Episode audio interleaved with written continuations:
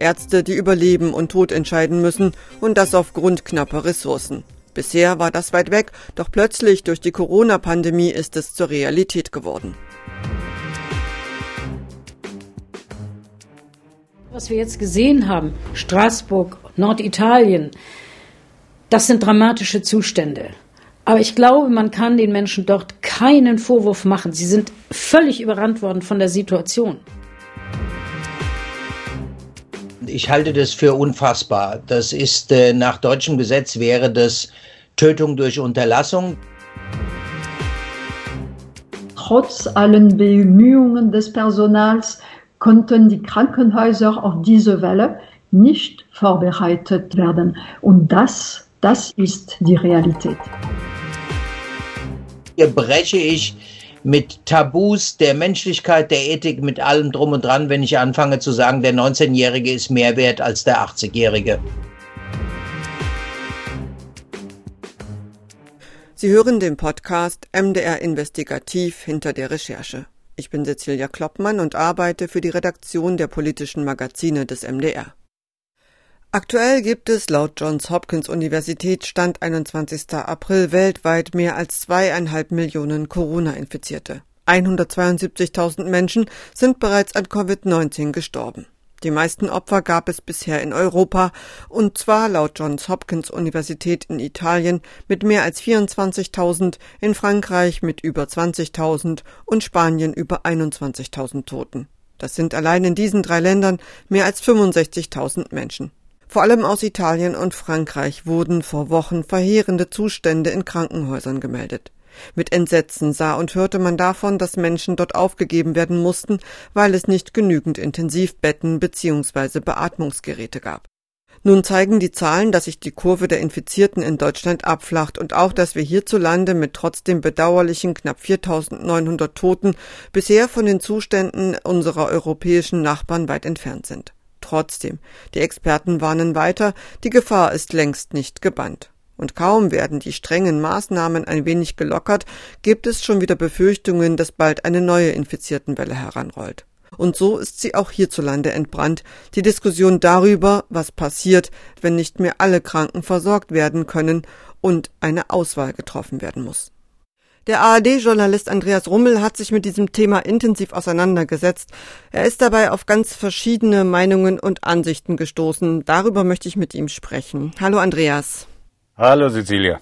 Andreas, wir haben in den letzten Wochen Bilder gesehen, wie zumindest ich sie bisher für unvorstellbar gehalten habe. Also da waren Hallen voller Särge, überfüllte Krankenhäuser, Menschen auf Krankenhausfluren dicht an dicht, verzweifelte Menschen, deren Angehörige aus, einfach nur aus Kapazitätsgründen nicht behandelt werden konnten und gestorben sind.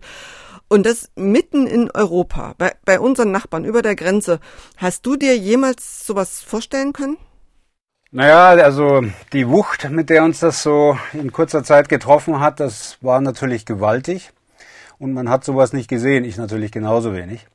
Man sagt ja nach dem Krieg, also sowas ähm, haben wir alle noch nicht erlebt. Dass allerdings natürlich Gefahren aus dieser Richtung drohen würden, das ist nicht wirklich eine Überraschung. Also vor ziemlich genau 100 Jahren spanische Grippe, das ähm, ist ja den allermeisten ein Begriff, 50 Millionen Tote mehr als im Ersten Weltkrieg. Also, dass so ein Virus verheerende Folgen haben kann, das wusste man schon.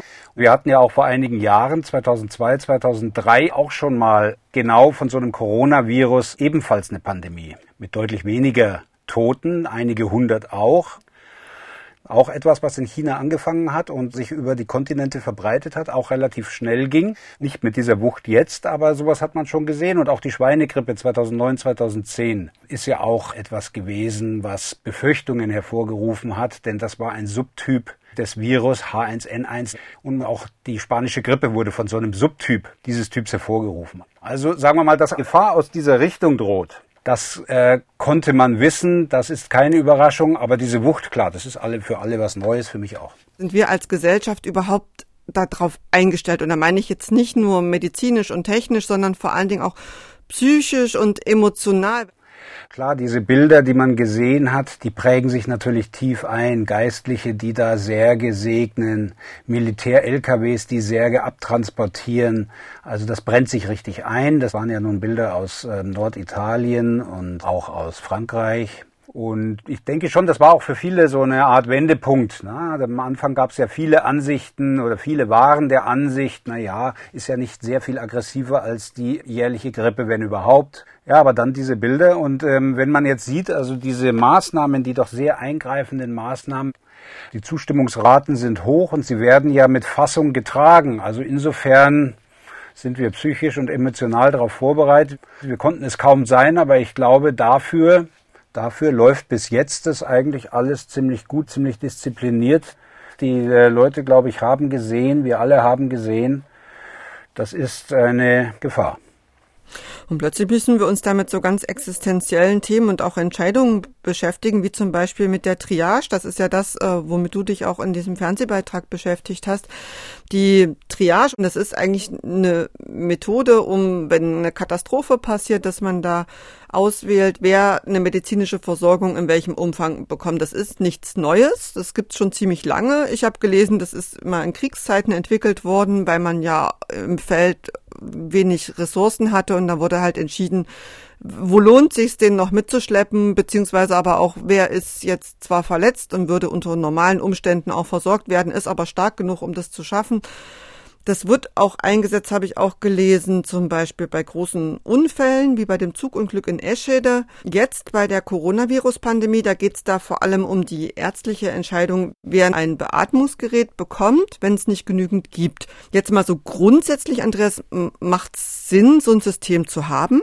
Also grundsätzlich Triage, ähm, soweit sie bei äh, großen Unfällen eingesetzt wird, klar macht das Sinn. Ich glaube, das sagt der gesunde Menschenverstand, dass es wichtig ist, ähm, zu entscheiden, wer braucht sofort Hilfe, wer muss sofort abtransportiert werden, bei wem kann es noch warten, also gerade wenn eben die Rettungsmittel knapp sind und dass man einfach sortiert danach, bei wem ist ein Aufschub noch akzeptabel. Ich glaube zum Beispiel das Zugunglück von Eschede, dass da gar nicht Triage-Entscheidungen so wichtig waren, weil dort in sehr kurzer Zeit sehr viele Rettungsmittel vor Ort waren.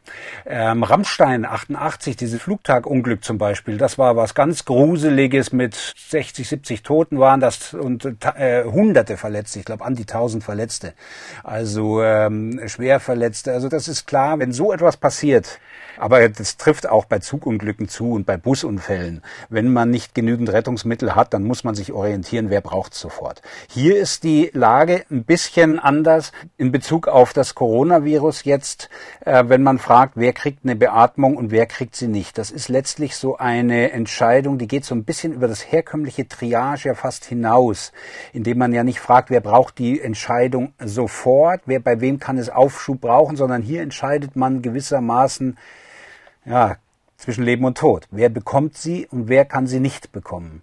Aber grundsätzlich Triage, wie wir es kennen, große Schadensunfälle, klar, macht Sinn, unbedingt. Jetzt hat ja angesichts der Coronavirus-Epidemie der Deutsche Ethikrat eine Empfehlung herausgegeben. Da heißt es unter anderem, ich zitiere das mal, der Staat darf menschliches Leben nicht bewerten und deshalb auch nicht vorschreiben, welches Leben in einer Konfliktsituation zu retten ist. Die Verantwortung in solchen dilematischen Situationen katastrophaler Knappheit medizinischer Ressourcen über Leben und Tod zu entscheiden, sollte aber auch keinesfalls allein den einzelnen Ärztinnen und Ärzten aufgebürdet werden. Schon aus Gründen der Gleichbehandlung, aber auch um der allgemeinen Akzeptanz willen bedarf es vielmehr weithin einheitlicher Handlungsmaximen für den klinischen Ernstfall nach wohlüberlegten, begründeten und transparenten Kriterien. Da frage ich jetzt mal als erstes, gibt es denn da wirklich konkrete Kriterien für die Beteiligten? Der Spielball liegt doch bei dem, beim Personal, bei den Ärzten, bei dem Pflegepersonal. Ja, die Entscheidung liegt in erster Linie bei den Ärzten, wobei das Mehraugenprinzip angestrebt wird, also mindestens zwei Mediziner mit Erfahrung in Intensivmedizin und möglichst auch jemand aus der Pflege. Aber das sind Vorgaben aus der anderen großen Handlungsempfehlung, die vor dem Hintergrund der Corona-Pandemie veröffentlicht wurde, nämlich ähm, der gemeinsamen Empfehlung der sieben medizinischen Fachgesellschaften, kurz DIVI-Empfehlung, die auch Ende März erschienen ist. Zum Ethikrat ist Stellungnahme kurz nach der DIVI-Empfehlung erschienen ist. Was hier vor allem rausgearbeitet wird, ist die vor der Verfassung bestehende Gleichwertigkeit jedes Lebens. Niemand ist mehr oder weniger wert. Die Rede ist von egalitärer Basisgleichheit, die jedem Leben, egal ob der Mensch jung oder alt ist, absolut gleichen Wert zuspricht. Und dann sagt der Ethikrat ganz klar, was auf die Auswahlentscheidung der Ärzte keinen Einfluss haben darf, nämlich soziale Faktoren, etwa sozialer Status, berufliche Stellung, außerdem Alter, Herkunft, Ethnie, Behinderungen, all das darf bei der Auswahl der Ärzte keine Rolle spielen. Aber wenn alle gleich sind und die genannten Faktoren alle keine Rolle spielen dürfen, was darf denn da überhaupt eine Rolle spielen? Das will der Arzt doch wissen, der braucht doch eine ethische Orientierungshilfe. Ja, an der Stelle finde ich, bleibt der Ethikrat seltsam schwach. Was er zur Gleichheit jedes Lebens gesagt hat, würde eigentlich zu einem Modell passen, das radikale Chancengleichheit vorsieht, wo also noch gar nichts gefragt wird. Weder nach dem Alter noch nach der Gesundheit oder irgendwelchen sonstigen Gegebenheiten oder Eigenschaften des Patienten. Bei der Frage des Zugangs zu einem Beatmungsgerät müsste hier radikal die Reihenfolge zählen. Wer zuerst in die Klinik kommt und eine Beatmung braucht, erhält sie. Kommt der Nächste und es ist kein Gerät mehr frei, dann ist das Schicksal. Ein Schicksal, das der Patient akzeptieren muss. Hm, das heißt also, es wäre nicht zulässig, was wir da in Italien und Frankreich gesehen haben, dass man dort gesagt hat, über 80-Jährige werden nicht mehr beatmet, wenn die Kapazitäten nicht ausreichen. Und äh, der Professor Lattasch von der Deutschen Gesellschaft für Katastrophenmedizin, der hat ja dazu auch im ARD-Magazin Fakt eine ganz eindeutige Meinung. Ich halte das für unfassbar. Das ist äh, nach deutschem Gesetz wäre das Tötung durch Unterlassung, denn der Arzt hat immer und zu jeder Zeit eine sogenannte Garantenstellung. Das heißt, ich bin verpflichtet, jemand zu, zu versorgen. Das ist durch nichts gedeckt, auch nicht durch Ethik zu decken, äh, zu sagen, weil du 80 bist, äh, bekommst du keine Therapie mehr von mir. Und was sagt denn jetzt der Ethikrat in seiner Stellungnahme dazu, Andreas? Der sagt im Grunde dasselbe. Da das Alter per se keine Rolle spielen darf, darf ich auch nicht einen Patienten alleine wegen seines Alters von der Beatmung ausschließen. Allerdings sagt es der Ethikrat durchgehend negativ, was alles keine Rolle spielen darf. Er sagt aber nicht positiv, woran denn nun der Arzt sich orientieren darf. Das leistet allein die Empfehlung der sieben medizinischen Fachgesellschaften, sprich die Divi-Empfehlung. Und die definiert als das maßgebliche Kriterium die Prognose des Patienten also die klinische Erfolgsaussicht der Intensivbehandlung. Da spielt dann vor allem eine Rolle, wie wahrscheinlich es ist, dass der Patient die intensivmedizinische Behandlung überlebt. Eigentlich hätte ich erwartet, dass der Ethikrat schon deswegen was zur Unterscheidung der Patienten nach Prognose sagt, weil das natürlich schon in einem gewissen Spannungsverhältnis steht zu der grundsätzlichen Gleichheit, der egalitären Basisgleichheit, die dem Ethikrat so wichtig ist. Denn es wird ja hier immerhin zwischen den Patienten unterschieden nach ihrem Gesundheitszustand, womit sie eben nicht mehr gleich sind. Denn es wird ja heißen, du bist soweit ersichtlich recht gesund, du wirst beatmet, du dagegen hast diese und jene Vorerkrankung, nein, tut uns leid, dich können wir leider nicht beatmen. Wer kränker ist, hat also geringere Chancen, beatmet zu werden. Wobei es doch schon zweifelsfrei so ist, wenn man die Prognose hinzuzieht, dass man dann auch mehr Menschenleben retten kann, oder? Was wäre denn da die Alternative? Eine Losentscheidung? So ist es. Würde man ein Modell hundertprozentiger Chancengleichheit umsetzen, dann hieße das zwischen zwei Patienten, die ein Beatmungsgerät brauchen, das losentscheiden zu lassen. Wenn man dagegen nicht allein den Zufall entscheiden lässt, sondern von vornherein die aussucht, die die besseren Aussichten haben, die Sache zu überstehen, ja, dann werden weniger Patienten während der Beatmung oder kurz danach versterben. Aber es hält natürlich ein subjektives Element Einzug. Es ist nicht die reine Chancengleichheit. Hm, und da stehen ja die Mediziner auch enorm unter Druck. Welchen Zwängen sind die Ärzte denn ausgesetzt, die jetzt zwischen dem Patienten auswählen sollen? Der Ethikrat hat da ja zwei grundsätzliche Szenarien klar unterschieden, richtig? Ja, richtig. Der Ethikrat sprach von Ex-ante und Ex-post-Konkurrenz. Die Ex-ante-Konkurrenz ist der Fall, dass es zwar freie Beatmungsgeräte gibt, aber eine größere Anzahl von Patienten, die diese Geräte dringend brauchen. Der zweite Fall, alle vorhandenen Beatmungsgeräte sind besetzt und jetzt kommen weitere Patienten, die ebenfalls dringend beatmet werden müssen. Den ersten Fall, es gibt noch freie Geräte, beschreibt der Ethikrat als den deutlich einfacheren. Zwar bedeutet es auch hier also eine hohe seelische Belastung für das Personal, die Entscheidung treffen zu müssen, wer die lebensrettende Behandlung bekommt und wem sie verweigert wird. Rein normativ aber, sagt der Ethikrat, ist diese Variante die unproblematischere. Denn es handle sich hier nicht um Tötung, etwa durch Unterlassung, sondern darum, dass diese Patienten schicksalhaft aus Gründen einer tragischen Unmöglichkeit vor dem krankheitsbedingten Sterben nicht gerettet werden können. Der zweite Fall, alle Geräte sind bereits besetzt, wird vor allem dann problematisch, wenn neue Patienten kommen, die sich von denen, die bereits beatmet werden, in wichtigen Punkten unterscheiden genau diesen zweiten Fall, den sehen ja viele Experten und auch Ethikratsmitglieder dann noch kritischer. Also jemanden von der Beatmung abzuhängen, sei gegen das Recht, so die Auffassung. Aber es zeigt sich auch, dass es da Meinungen gibt, die ganz anders sind.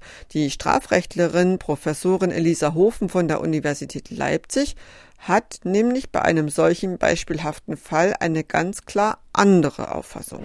Wenn man sich den Fall vorstellt, dass man in einem Krankenhaus acht Beatmungsgeräte hat und bereits acht Patienten angeschlossen sind, darunter auch Patienten im Alter zwischen 75 und 85 Jahre ohne relevante Vorerkrankungen, also keine Vorerkrankungen, die die Prognose beeinflussen, mit guten Behandlungsaussichten. Und nun wird eine 30-jährige junge Mutter eingeliefert. Ich bin der Ansicht, dass der Arzt hier die Entscheidung treffen darf, die Behandlung eines der älteren Patienten zu beenden, um die junge Mutter zu retten. Denn natürlich spielt die Lebenserwartung eine Rolle. Die junge Mutter hat ihr Leben noch vor sich, hat noch viele Jahre zu leben. Deswegen ist es legitim, wenn der Arzt diese Entscheidung trifft und ihr Leben rettet. Diese Freiheit, die muss der Arzt haben, sagt Professor Hofen. Ist der Ethikrat denn auch dieser Ansicht? Tja, also da wird's schwierig. Die Antwort heißt im Grunde nein. Grundsätzlich sagt der Ethikrat, das aktive Beenden einer laufenden, weiterhin indizierten Behandlung zum Zweck der Rettung eines Dritten sei objektiv nicht rechtens.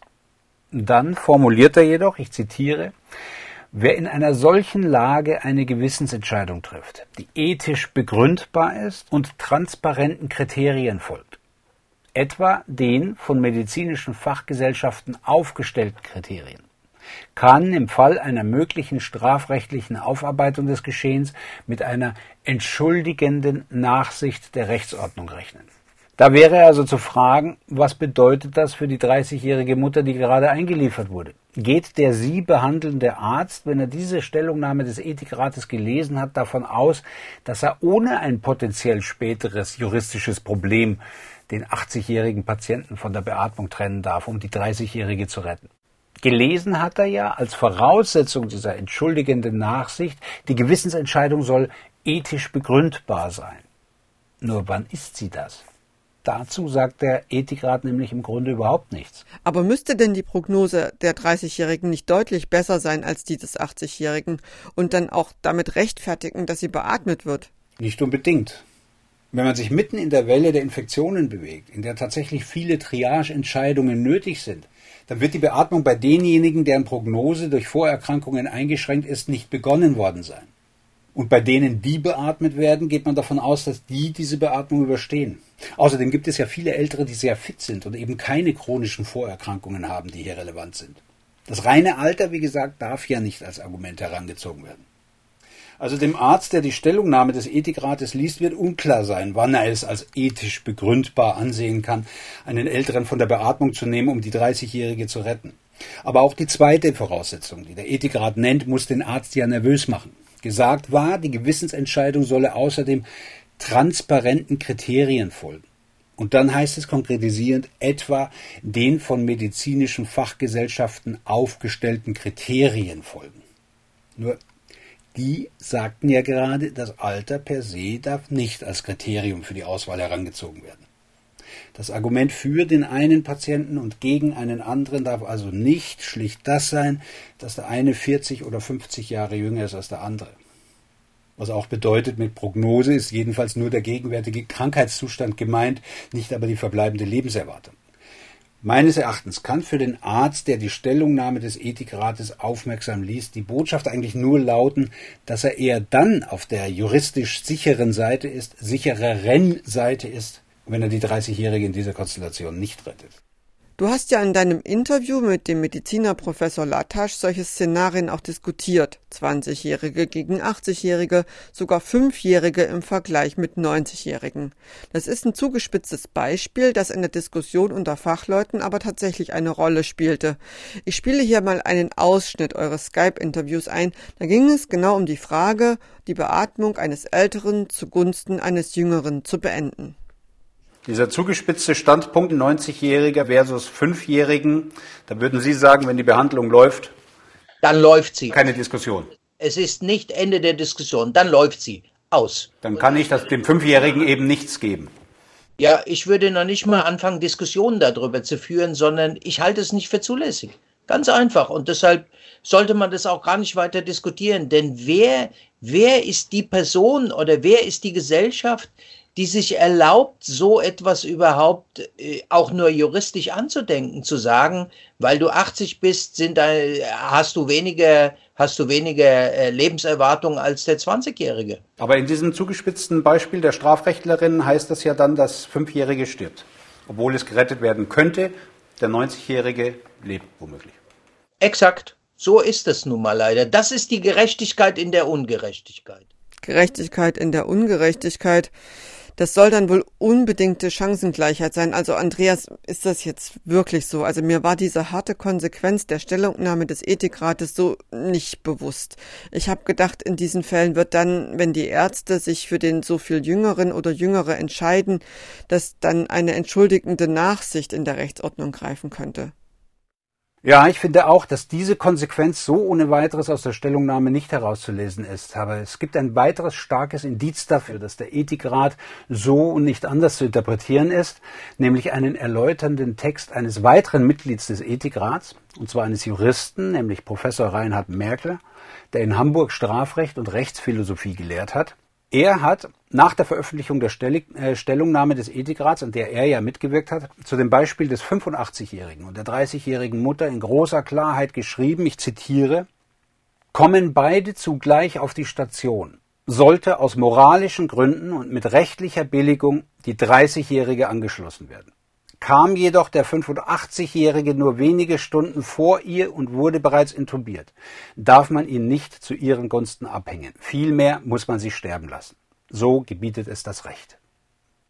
Das lässt an Deutlichkeit wohl wenig zu wünschen übrig. Professor Merkel leitete die Aussage in seinem Artikel wiederum aus dem Verfassungsprinzip der Gleichwertigkeit jedes Lebens ab. Wobei er sogar noch hervorhebt, dass dies selbst dann gelte, wenn der 85-Jährige lediglich eine Lebenserwartung von nur noch einem Jahr hätte. Ihn nicht von der Beatmung zu trennen, schreibt Merkel, sei, Zitat, Gebot eines fundamentalen Rechtsprinzips. Und dann nimmt er am Ende seines Artikels nochmal explizit Bezug auf die Stellungnahme des Ethikrats.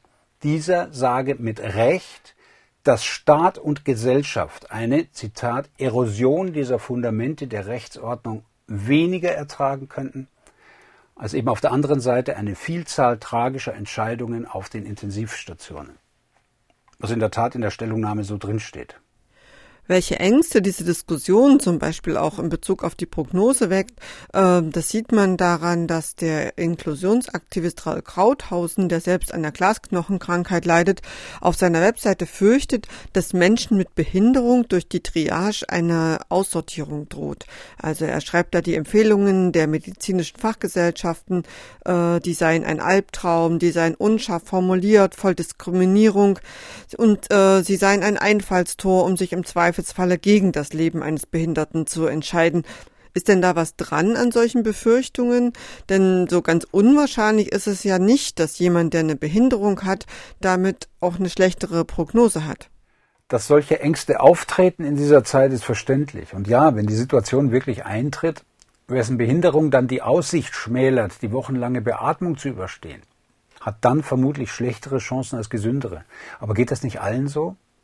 Dass Behinderte per se ein größeres Risiko tragen, glaube ich ehrlich gesagt nicht. Behinderungen sind ebenso wie das Alter und soziale Faktoren in den Richtlinien und Handlungsempfehlungen ausgeschlossen. Und ich glaube auch, dass es unter den Medizinern eine hohe Sensibilität mit Blick auf Behinderte gibt. Also ich persönlich glaube nicht, dass Behinderte per se schlechter gestellt werden.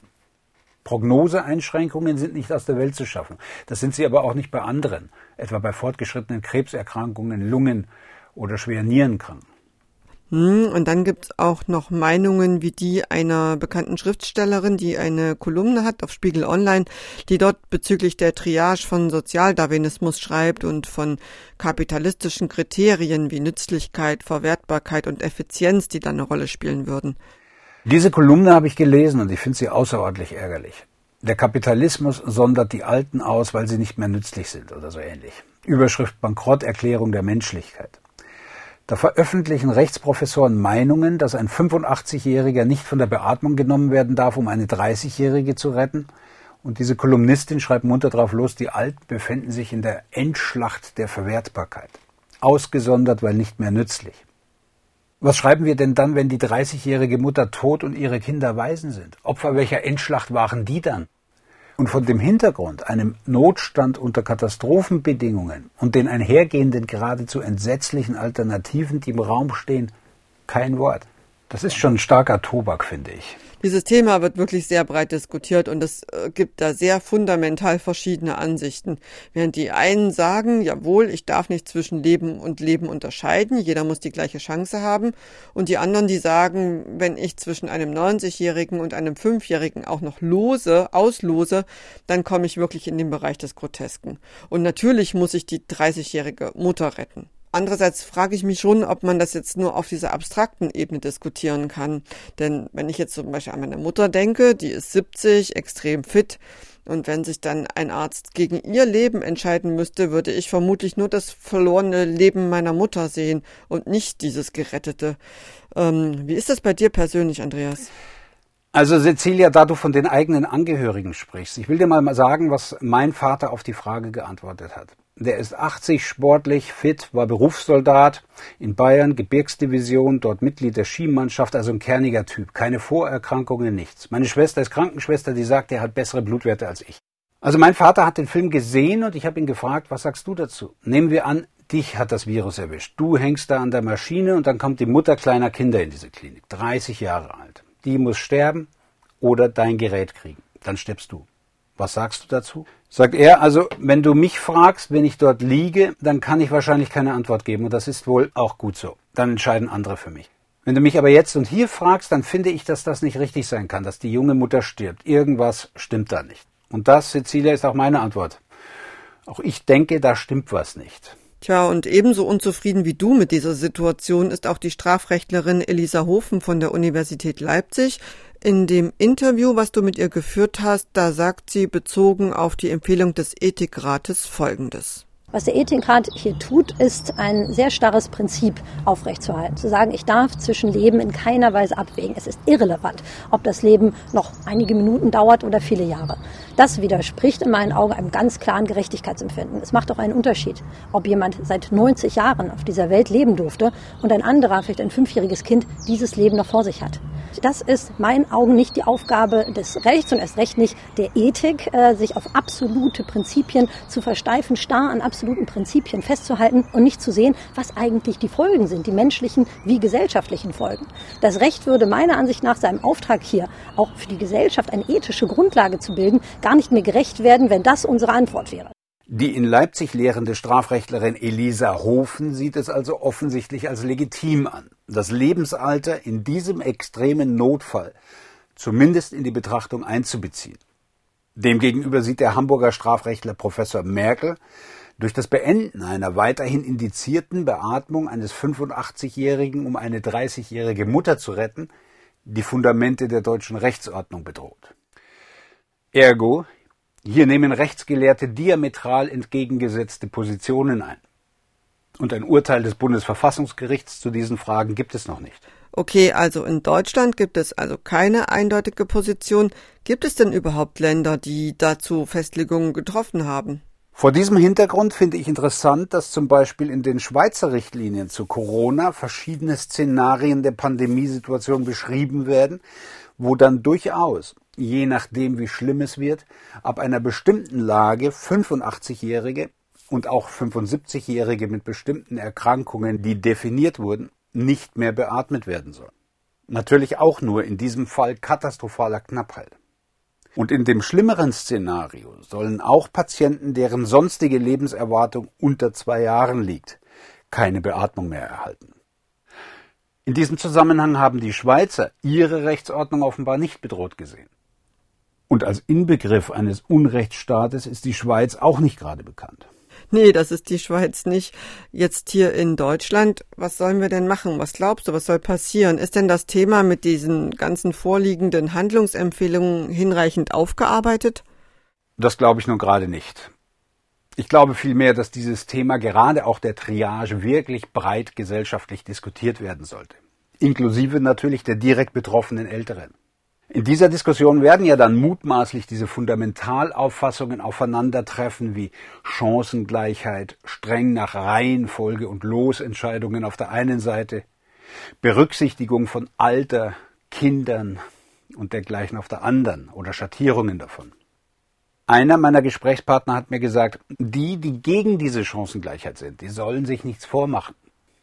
Die werden auch mal alt sein. Das mag ein Argument sein. Ich glaube aber, dass viele der Älteren wiederum sagen werden, diese 30-Jährige, die da stirbt, das könnte meine Tochter sein. Und die Kinder, die dann ohne Mutter dastehen, meine Enkel. Die Stellungnahme des Ethikrates, die hat ja das Ziel, den Ärzten eine Unterstützung in ihrer schweren Entscheidung zu bieten. Ähm, bist du jetzt der Meinung, dass das gelingt? Ich weiß nicht.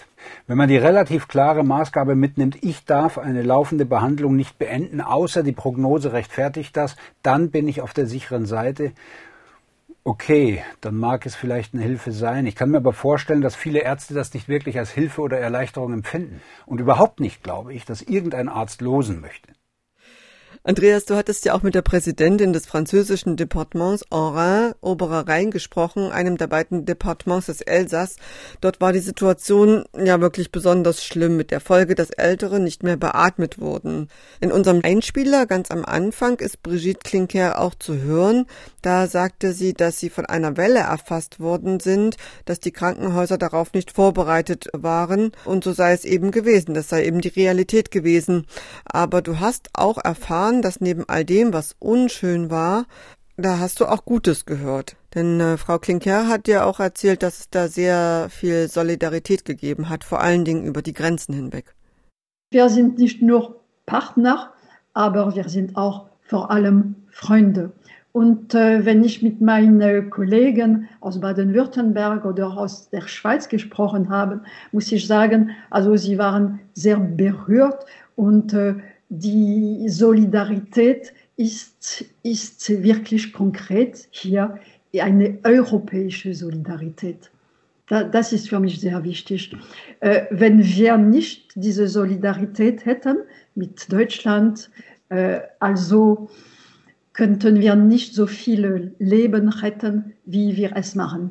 Also heute Morgen zum Beispiel habe ich eine E-Mail äh, bekommen von einer Familie, die ich gar nicht kenne, aus Mulhouse.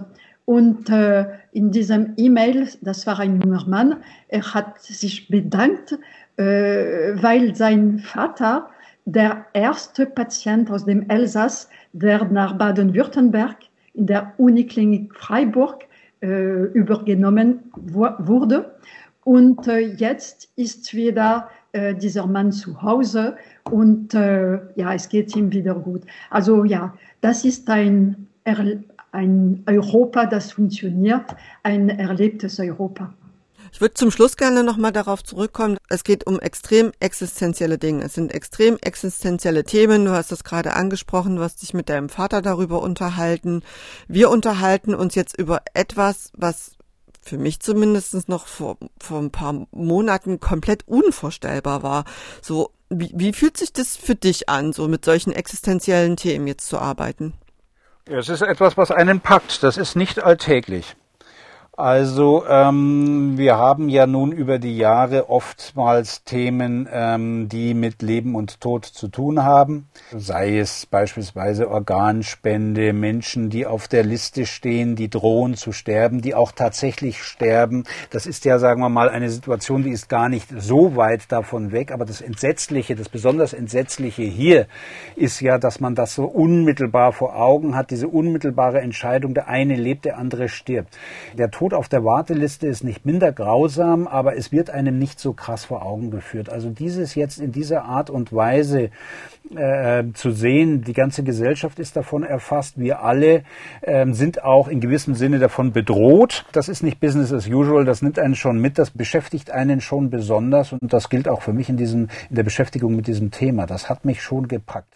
Bis jetzt haben wir eigentlich ja noch Glück. Dieses Worst-Case-Szenario ist in Deutschland noch nicht eingetreten. Wir haben überall große Notfallzentren errichtet. Es gibt bis jetzt ausreichend Intensivbetten und auch Beatmungsgeräte. Da wollen wir einfach hoffen, dass die Ärzte hierzulande diese Entscheidungen nicht treffen müssen, so wie die Kollegen in Italien oder Frankreich. Andreas, ich danke dir sehr, dass du dir die Zeit genommen hast. Sehr gern, Cecilia.